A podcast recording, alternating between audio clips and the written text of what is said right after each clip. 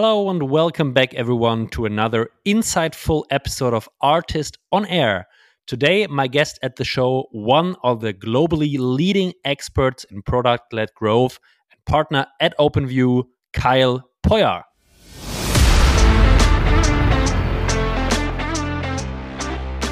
I think the idea of like a PLG only business is gonna die and we're going to have to think about PLG as part of the business strategy, but not the only part of the business strategy. So I do, I, uh, I think that is a very fair uh, prediction for going into 2024. And I, I'd also just add, I don't know if I think like, I, I think PLG is also becoming much more of a, an expectation from users we're expecting software in our working life to look and feel like software in our consumer life. And we have those expectations. And so the idea of like going through uh, a typical sales process isn't that appealing to uh, a, you know a millennial, let alone a Gen Z buyer. And so I think there's always going to be some angle of PLG that maybe even becomes table stakes in the market.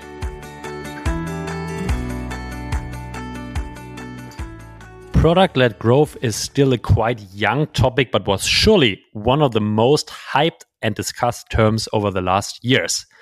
I invited Kyle to the show today because I want to dig a bit deeper into where are we with PLG? Is PLG still a topic in 2024 or is it dead? Tune in to understand a little bit in detail what do people think PLG is and what it really means, especially for Kyle. We give some examples of the latest successful PLG models. We give an overview about how PLG evolved over the last years and why PLG mainly is working at horizontal SaaS plays so far, I have to say, so far, and where Kyle sees potential also for vertical operating systems. We take a look on how the recent market developments and crisis hit especially PLG models in 2022 and 2023. And we give an outlook on 2024, what needs to be adapted and how could PLS product led sales maybe heal some of the mistakes or weaknesses a PLG model has. This and very, very many more insights about PLG in detail from one of the leading experts on the planet, Kyle Poyar, in the next 50 to 55 minutes, together with me, Julius Göllner.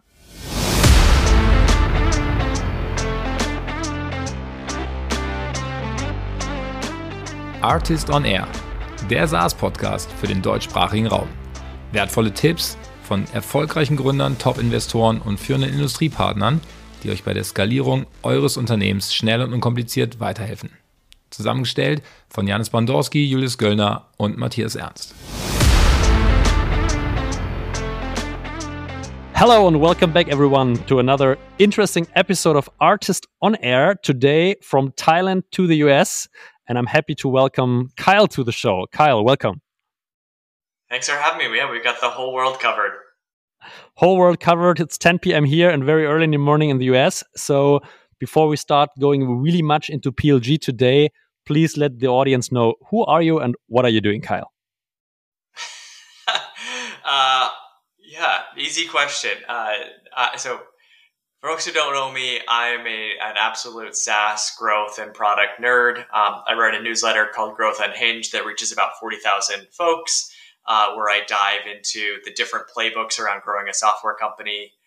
My day job is working with OpenView's portfolio companies, uh, which are all SaaS companies around uh, their growth and go to market strategy. And before that, I was at Simon Kucher for six years, uh, working with folks around how to monetize their products.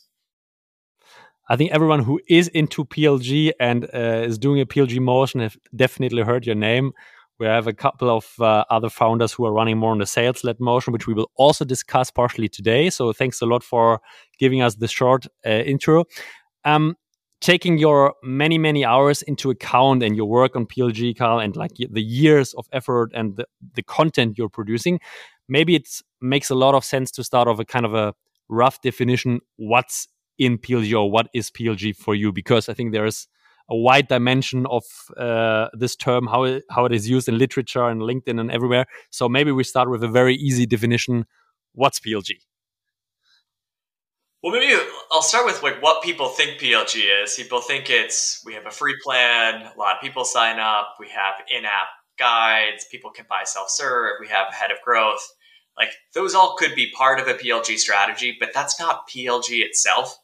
PLG really means your product solves a real need and it's easily discoverable when someone needs it. Your target users see real value in the product without needing to talk to someone. Once someone finds value, they keep using your product again and again. There's built in loops where more usage means more growth.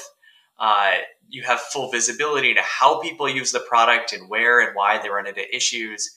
And because of all that, you're able to constantly create a better product and a stronger flywheel around how you grow the business. And so, you know, ultimately it's a company mindset that puts the users first and a growth model where product usage serves as the driver of customer acquisition, retention, and expansion.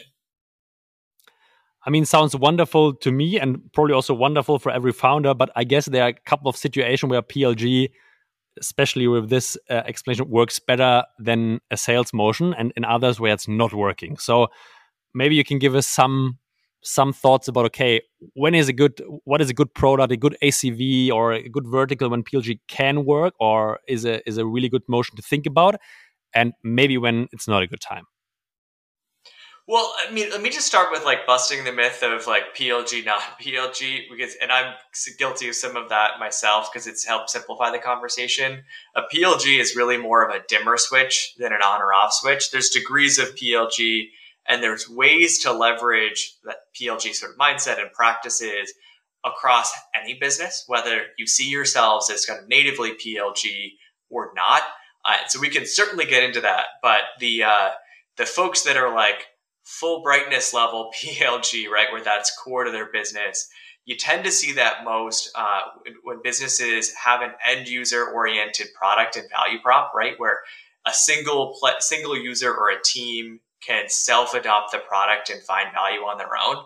You don't really see that for products that need everyone in a company to use it, right, or need a lot of admin uh, permissions, IT reviews, security reviews, all of that stuff. So uh, when end users can adopt and find value in the product, that also usually corresponds to relatively small dollar sizes or you know small customers buying the product as, as at least one of the core personas that you're selling to. Uh, I also believe you, you have to have a product that is like relatively straightforward to adopt and find value in on a self-service basis, right? Without talking to someone. But what that means can vary a lot company to company. If you're selling to developers, developers have a high degree of complexity, right? Relative to the, to say someone that works at a restaurant or retail store that's new to adopting technology for their business. So it's, you know, uh, users can get, uh, you know, self-serve value from your product that's oriented towards the type of user you're trying to attract. Uh, and then the final thing I, I, just share is you tend to see PLG adoption much more in uh, products that have uh, where, there's some degree of certainty in the in the kind of market and product category, right? So product categories that have been around for a while, people are generally familiar with how to use these products, right? Um, and it makes it easier for like that next generation of product to be a PLG oriented business. If you're totally new, creating a new category, serving a new buyer that hasn't existed, like starting something totally from scratch, oftentimes there's a behavior change and an education that needs to come with that, uh, which makes it hard to kind of just be fully self serve. You never talk to anyone about your product, right? It's not to say it's not possible, but it might just not be the best way to build a large business around what you're trying to do.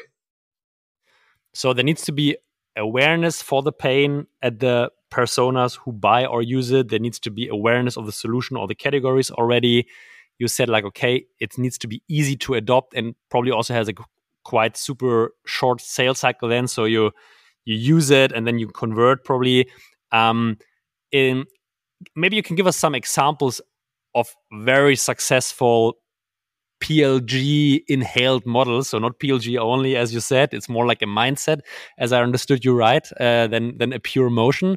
So what are, what are your like maybe also from the recent one or two years? Uh, what, what what are models where you say okay this they really made this work and this fills your categorization or the, the criteria we talked about with life. So what, what are good good examples for it?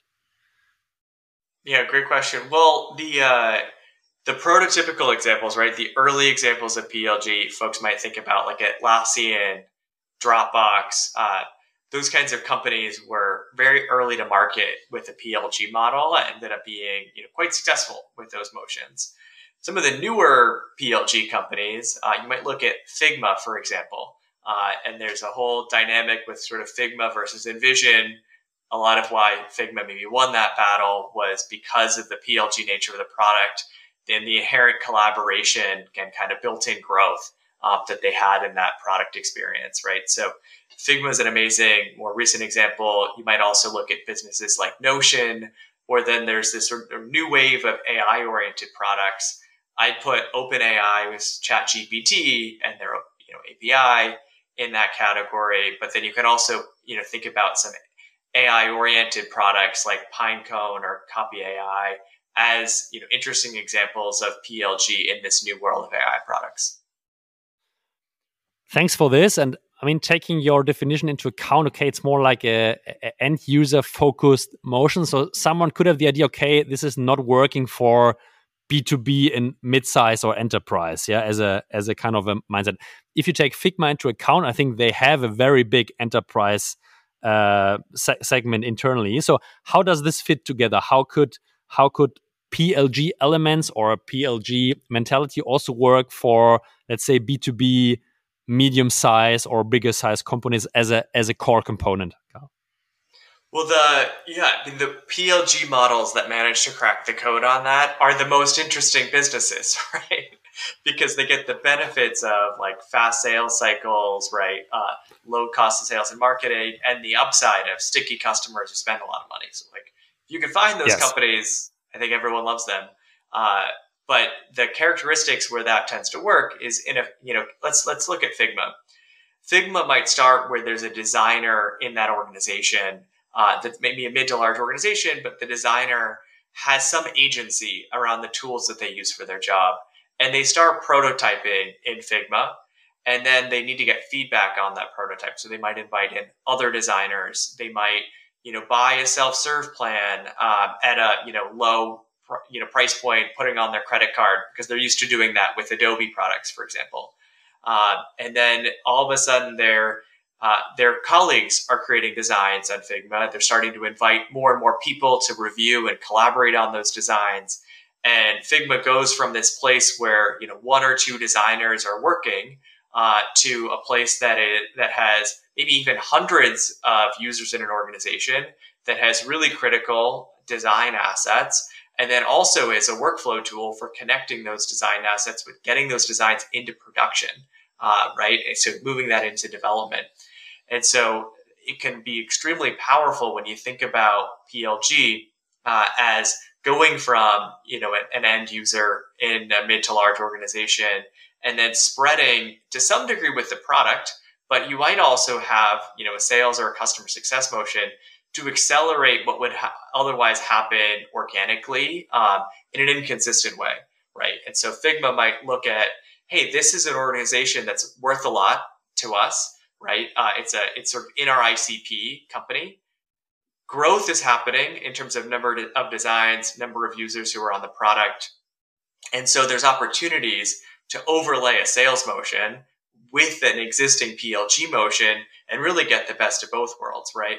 And that way you're kind of selling into a company where you already have champions who want to help you navigate the account, who are already bought in and can work with you towards a shared goal of helping the company standardize on this product that all these people love.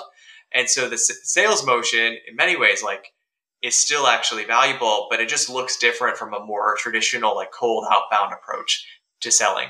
As you heard from Kyle, PLG maybe needs a small upgrade in 2024 and another sales motion on top of the PLG. And this is a very great reason to uh, shout out to our partner in this episode, which is the ARRtist Circus. On the 19th of April 2024, the ARRtist Circus will celebrate its premiere in Berlin, the first learning and development festival for sales and customer success teams throughout Europe.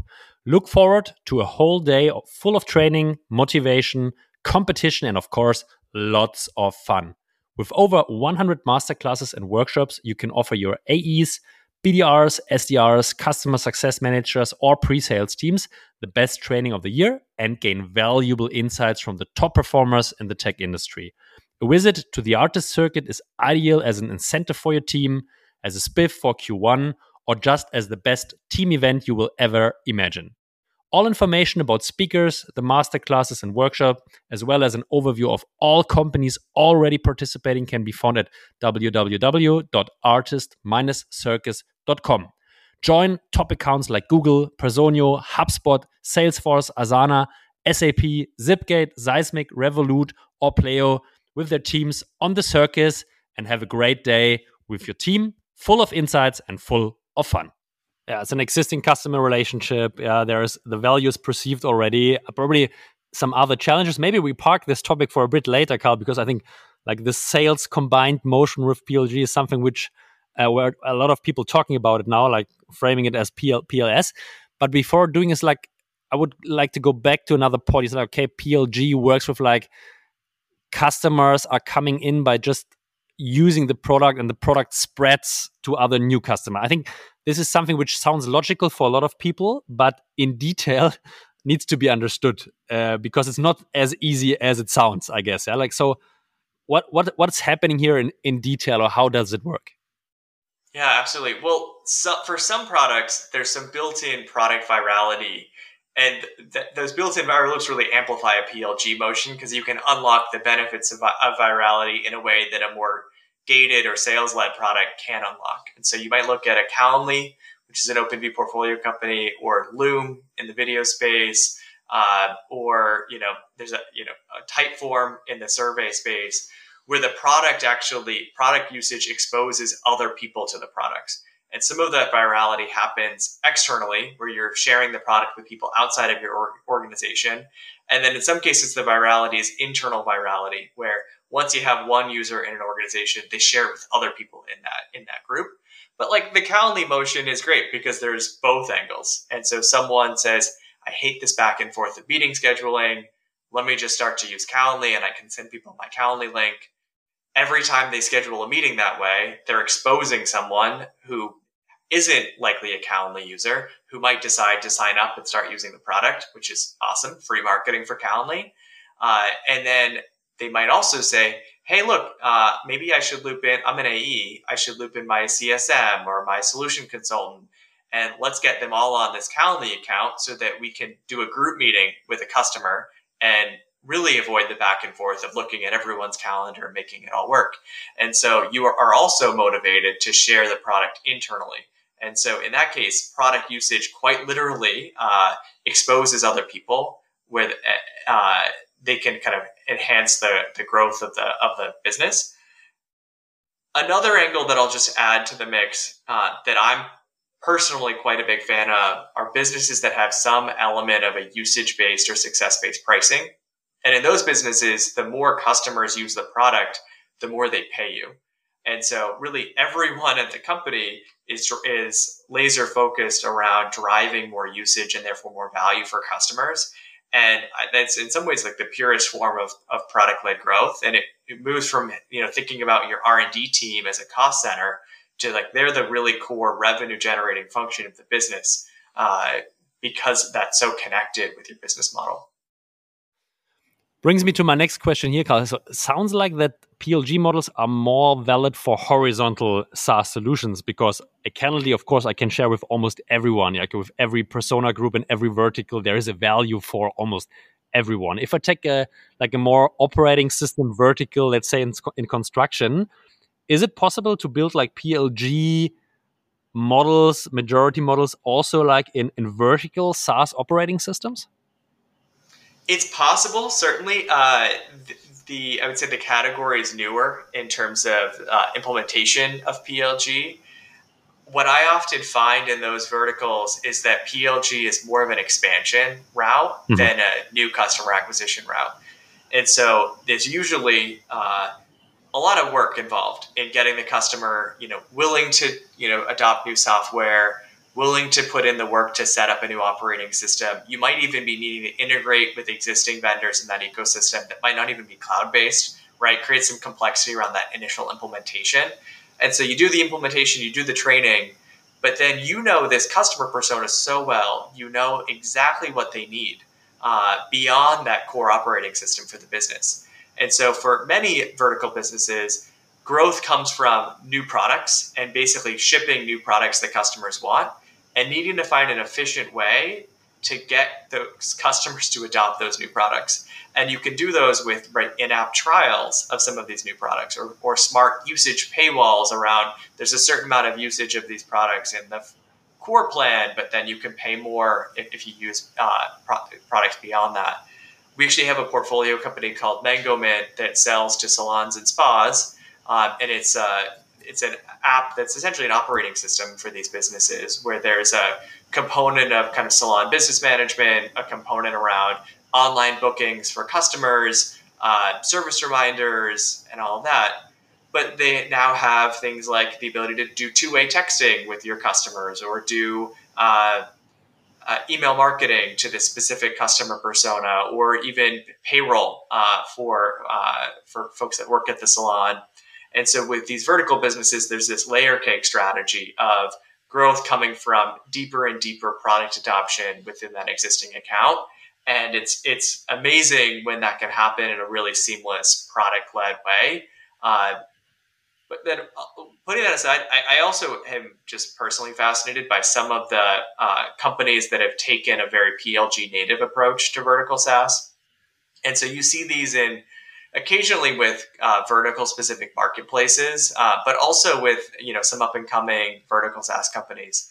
Uh, there's a vertical SaaS business called Roofr that sells to roofing professionals, where they have uh, an option of getting a satellite image of the roof and all of the dimensions, so that a, a roofer can you know much uh, more easily quote a potential job for a customer and get that quote out the door quickly because they have all the dimensions they need without needing to go, you know, measure them manually. And so that's a self-serve product offering. You can, you know, get started on a pay-as-you-go basis. And then if you want to adopt more tools from Roofr, like sending a quote, uh, professionalizing that quote, right, having a CRM, uh, doing e-signature with customers, all of that's at a really amazing expansion motion based on that sort of PLG wedge in the door. So there's there's creative models here, and I hope what people take away is that there's not just one way of building a PLG oriented business. Think of it as a mindset and think of it as a set of practices that you can apply to your specific product and situation. It's a very interesting learning for me, Kyle. So while in taking some exceptions on the side. Well, in horizontal models, you can go PLG first and put a sales motion maybe on top. Yeah. While in vertical models, you maybe need a sales motion first to educate the customer, convert the customer, onboard the customer, build a relationship, but then use a PLG layer on top to expand or accelerate expansion.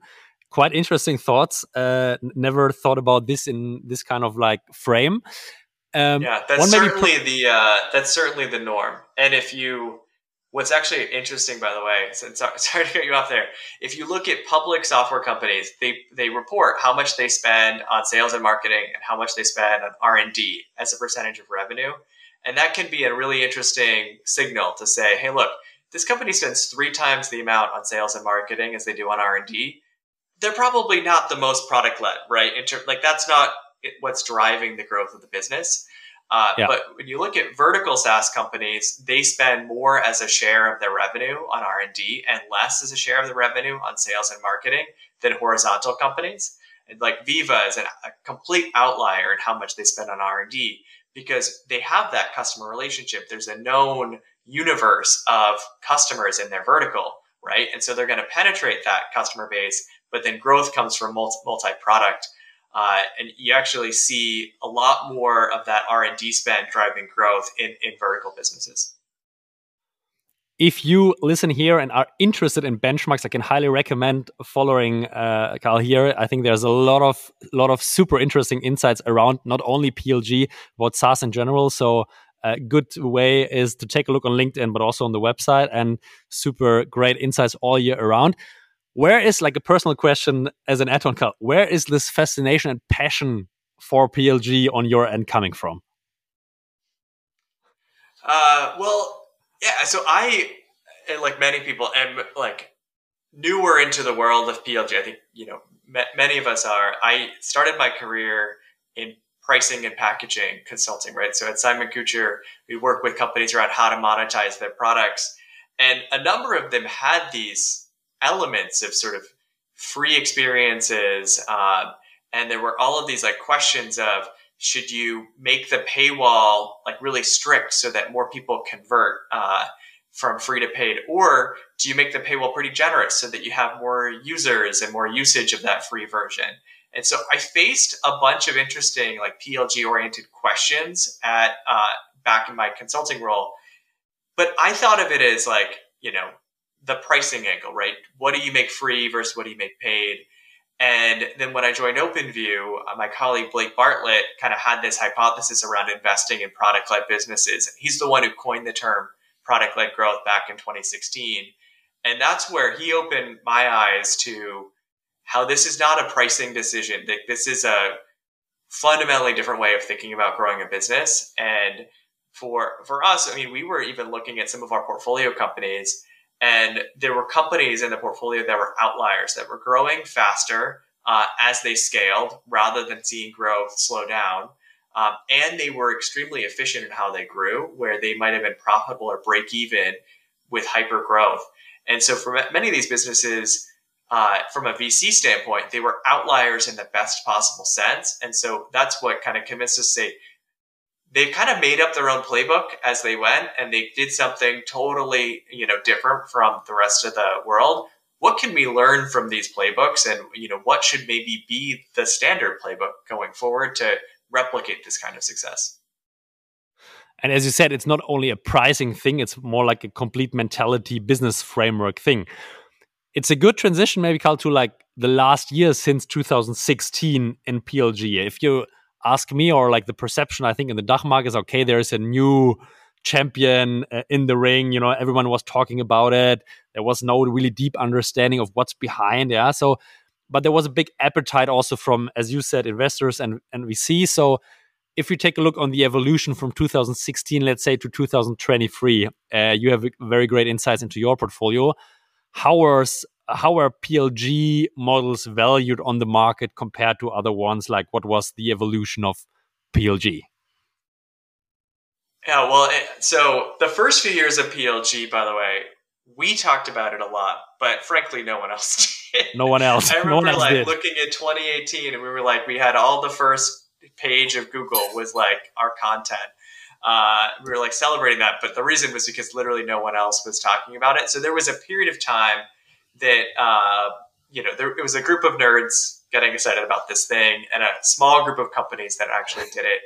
But around when COVID uh, happened and also as uh, valuations went up, everyone was looking for those silver bullets and how to grow faster. Uh, they also had more capital to spend on things that would have been experimental bets, right? That they maybe wouldn't have done before, but now they have some extra capital to go try out. And the other thing is, with COVID and work from home, we all realize that end users of software have a lot of power to try new products. Like we were forced to in the pandemic adopt tools like Zoom, right? Where uh, we use Zoom in our work life and our personal life. And if Zoom wasn't a PLG product, it probably wouldn't have seen the explosive growth in COVID that, that it did.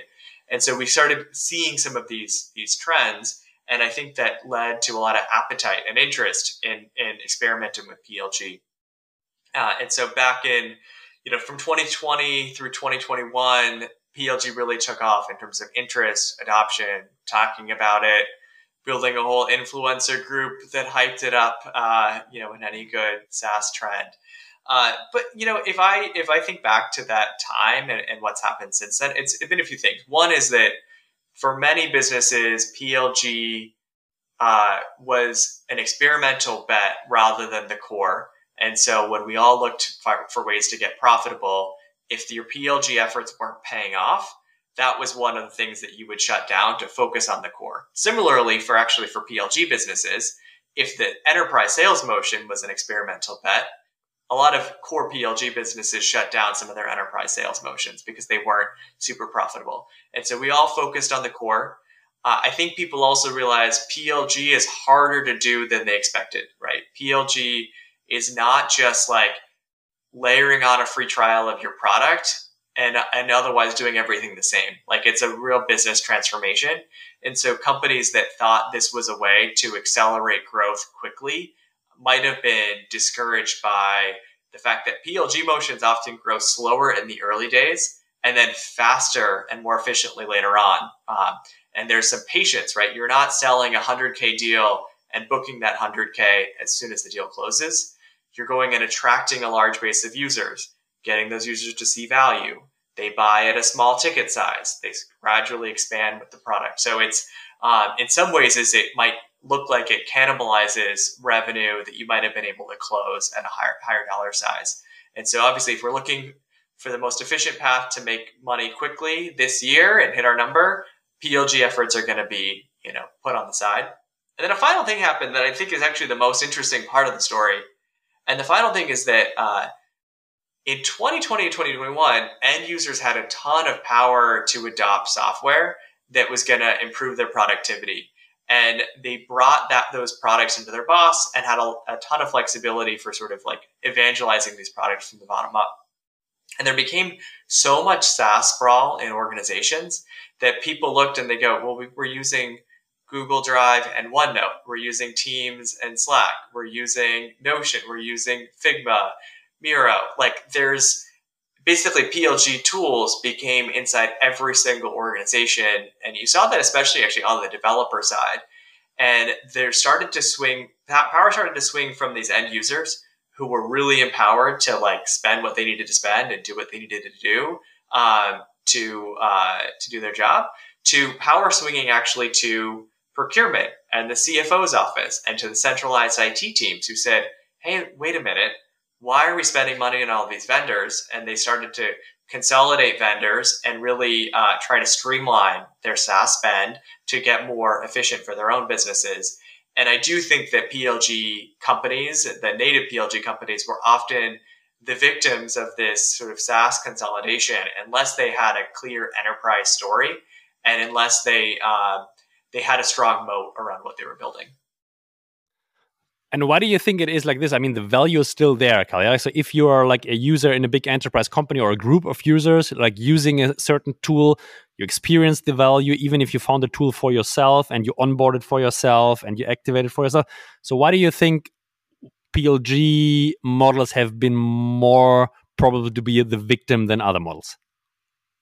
So they could also uh, a- with their CFOs and for the budgets, yeah. So there's like something they are using on a daily basis, just like from an outside perspective. Yeah, well, they didn't. So many of them didn't have an executive champion, right? They had user champions, but they didn't have a story around the business value, the ROI, and they weren't connected in to the people who made the decision. And uh, so that's, I think, the core challenge for, for businesses that were like more self-serve and PLG native. They weren't basically talking to the right people. Uh, and so, like, if you're using Microsoft Teams and Slack, if you're the you know person making the decision, while your end users love Slack, Teams is already part of your Microsoft subscription. You know that Microsoft rep. You, you go out to dinner with them, right? Um, and you can kind of be okay with end users not being super happy. Teams is an okay product, right? Um, and so I think that that phenomenon plays out. You also get some concerns around like sensitive data and sensitive sort of systems being connected that never had IT buy-in in the first place. And so I think we're actually going to see that happen more and more with AI products, right? Where uh, AI, this sort of like PLG, I think actually gets amplified in AI-based businesses because time to value often comes down dramatically, and we can we don't need to do a whole lot of work, and we get to this magical moment with AI products. And so everyone basically adopted ChatGPT and many of them used it for work purposes. Many of these people also paid for ChatGPT Plus and, and expensed it. But now ChatGPT is getting access to sensitive corporate data.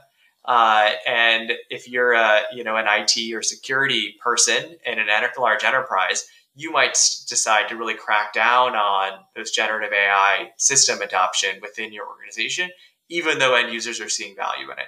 And so what can happen is, is a couple things. One is like, a near term challenge for PLG companies that might have a harder time driving adoption. But the other is more of an opportunity to build these more enterprise grade products that have better security practices, better sort of data data hygiene practices, right? More sticky value for enterprise use cases, and leverage this end user goodwill to get to uh, to overcome these potential objections that might be out there. Very interesting thoughts, Kyle. So what what I take here is like when starting a PLG motion or when a lot of motions have been started, the user at the beginning is also like the economic buyer. So you buy a single license, you use it, you're happy with the value. While in terms in economic, let's say downturns or more difficult times, when you're selling to or when you're focusing on enterprise organizations, then the economic buyer, the new economic buyer in an enterprise organization uh, who comes into the game is someone completely different. It's someone who is really owning the budget for a whole organization who are making decisions of A versus B. And in you say, okay, for a long time this didn't happen, so it worked pretty well. Then probably 2022, 2023, there was a big change in the market. People focused more, became aware, and then the PLG emotions a lot of times were missing contact or a relationship to the new, let's say, decision maker, the new economic buyer.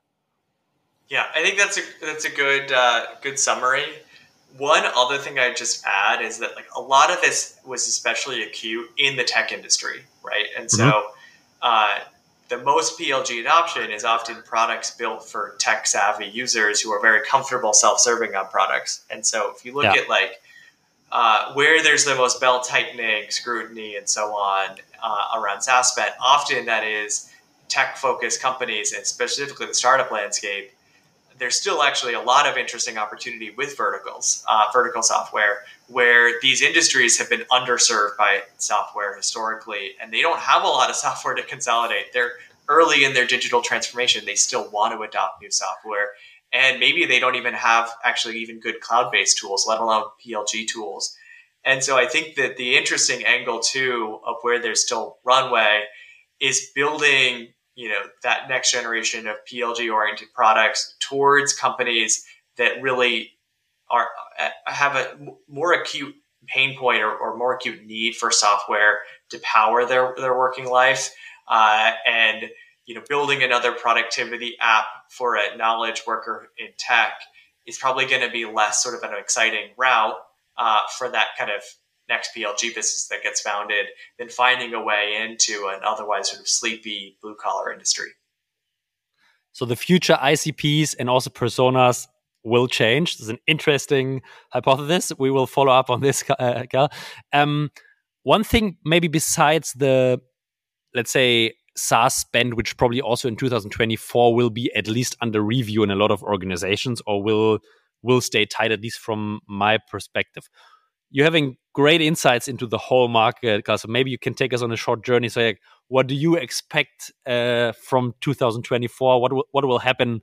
Any certain trends you're you're seeing already, or you're expecting uh, to to yeah come into play, or what's your view on 2024 for SaaS?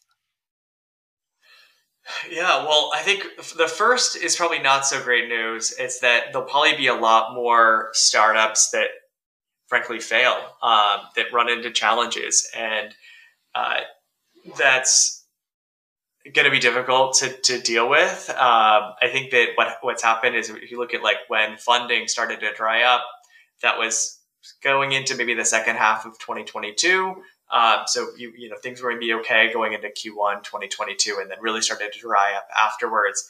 And then there was also a, a challenging fundraising market in 2023 and so companies that might have had a couple of years of runway in, you know, starting on January 1st, 2022, now they're facing like multiple years of a challenging fundraising environment and then also a challenging economic environment to sell their products.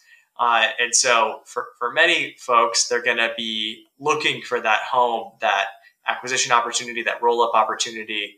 Uh, or if they're unable to find it, uh, they're going to say, Hey, we tried, let's go build something new uh, where there's a you know bigger opportunity. So I, I do expect they're gonna there's gonna be a consolidation around um, the startup landscape.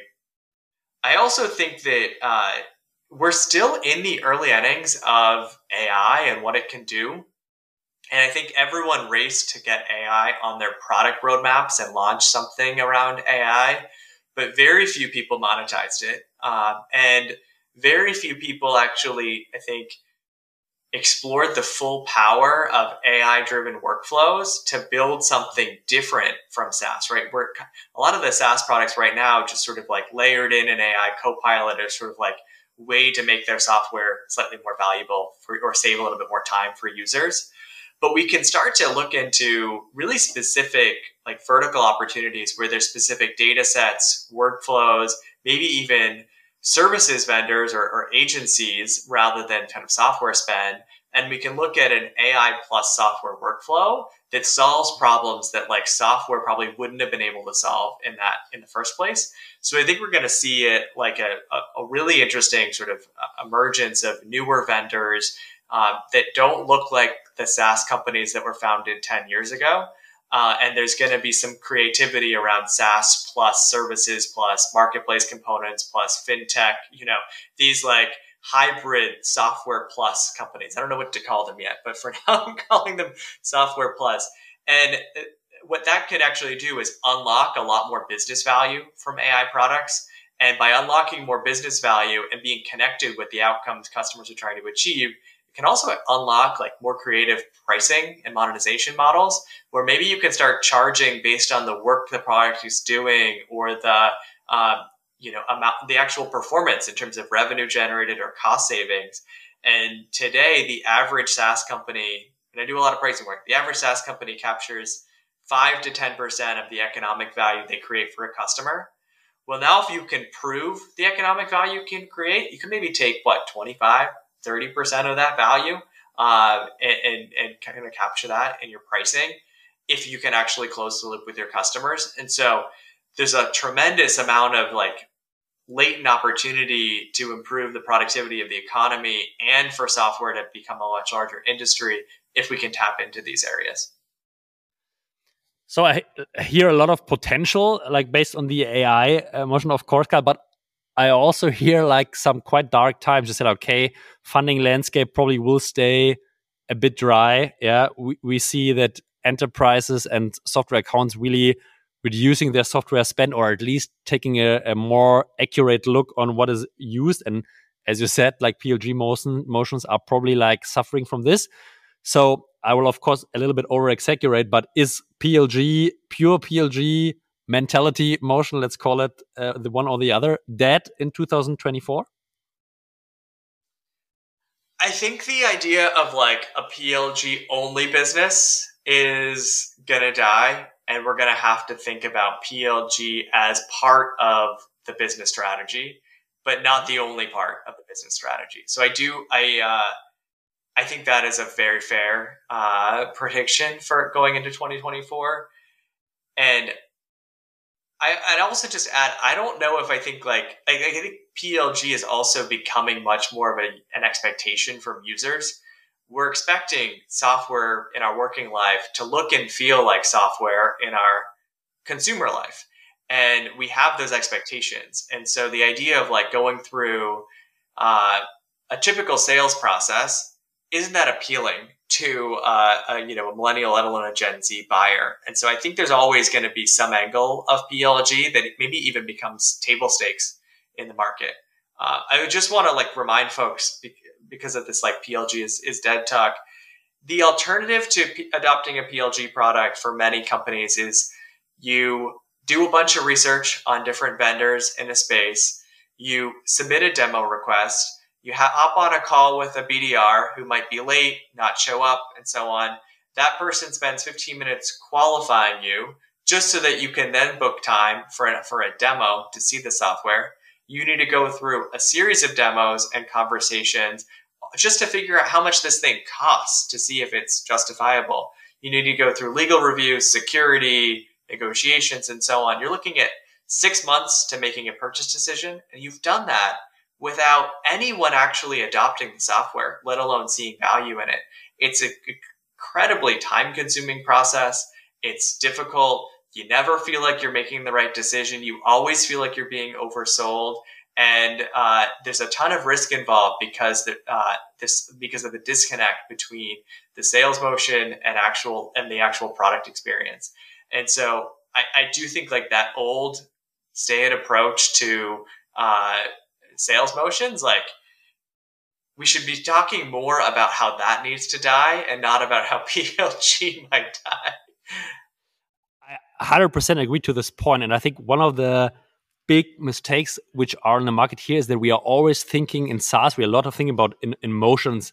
Kyle. So there is either an inbound or a content or a PLG or an outbound motion, but we never think about okay, there are different user groups within our ICPs and even within our buyer persona. So as you said, like a, a, a, Gen Y, a Gen Z user will not buy the same journey like maybe a 50 plus years old industry.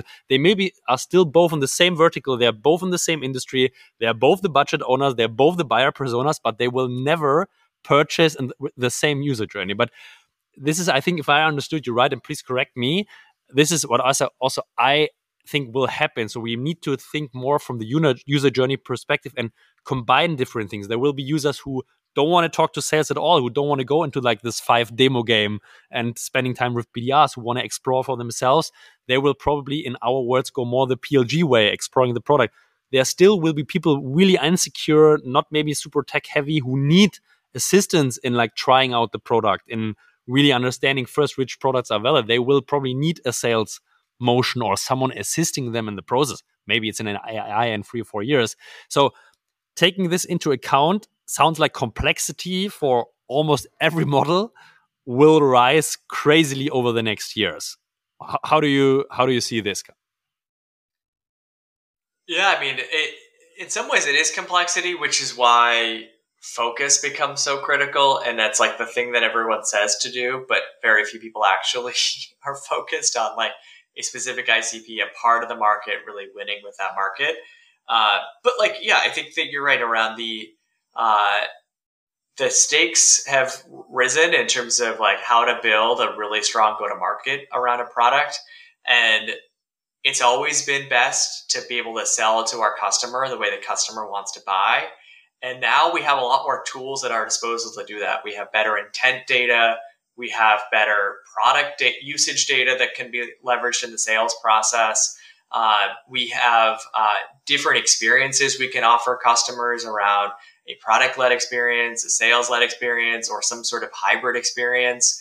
Yeah. Uh, there's there's also interesting things we can do around leveraging sort of brand champions and community around our products because people are increasingly skeptical of brands and they trust other people uh, in, in, this day and age. And so that unfortunately leads to kind of a proliferation of like more things to test, more things to implement in the business, and I think the, di- the discipline will come from having a rigorous methodology for testing some of these different approaches uh, and then bringing the things that work into production through ideally as much automation and AI um, as you can versus just sort of hiring people to solve these problems.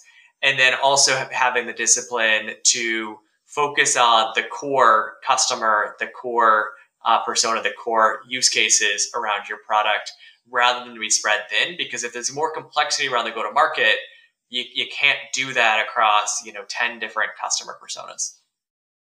Ah, these are super good thoughts. I, I, I love it pretty much because it's, I think, as you said, there's a lot of discussion about okay, you need to focus early stage, limited time, limited resources. Yeah. Now Kyle and Julius are saying, okay, mm, the, the, the times of like one motion only will be over. You need to uh, complexity is rising. So how to do this with, with limited resources? But what you're saying, like it's more important than ever then to also really narrow down your ICPs to really fish in a small barrel, not in the ocean. And then with this kind of ICP, experiment in a very straightforward, analytical way, different things to really uh, serve this ICP and per small persona group with different motions, like really serving different journeys and learning iterating fast and really building first like a working motion with different dimensions for a smaller ICP group.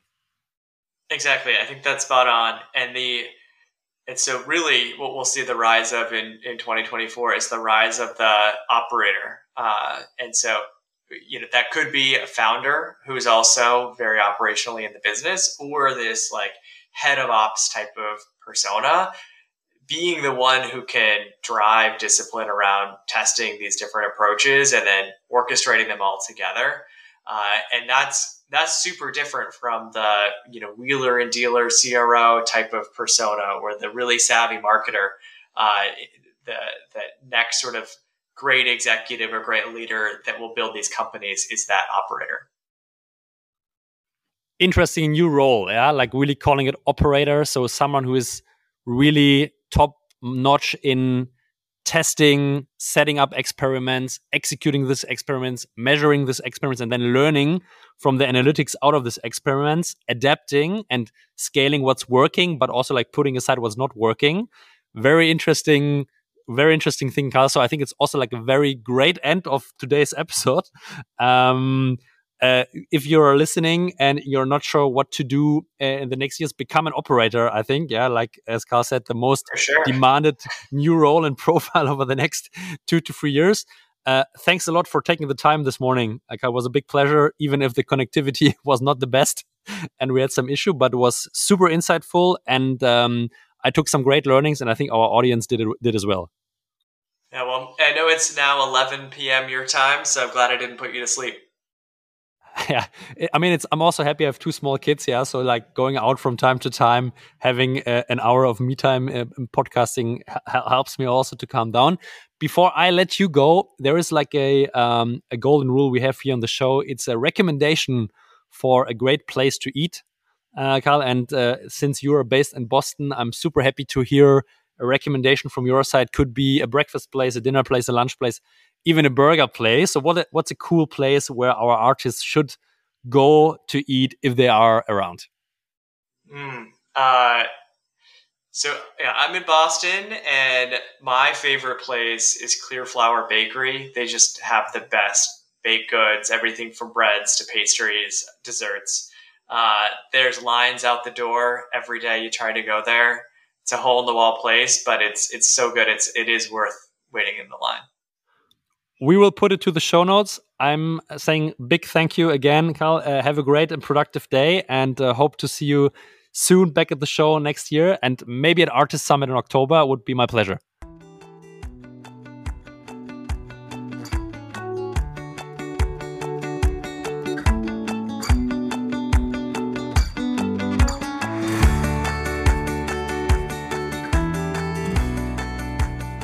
Many thanks everyone for listening to today's episode, and of course, thanks to Kyle for sharing his insights.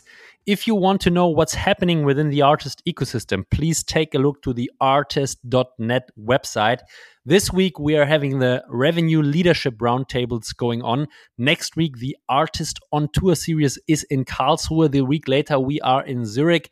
And furthermore, of course, the ARRtist Circus in April is coming closer and closer. So if you don't want to miss any of our events, please go to the website. You will also find a lot of super helpful resources for SaaS founders and revenue leaders. Uh, this is uh, it from my side. Thanks for listening and tuning in. If you have some valuable feedback for us, please write me a message on LinkedIn or julius at arrtist.net. See you next week. Bye bye.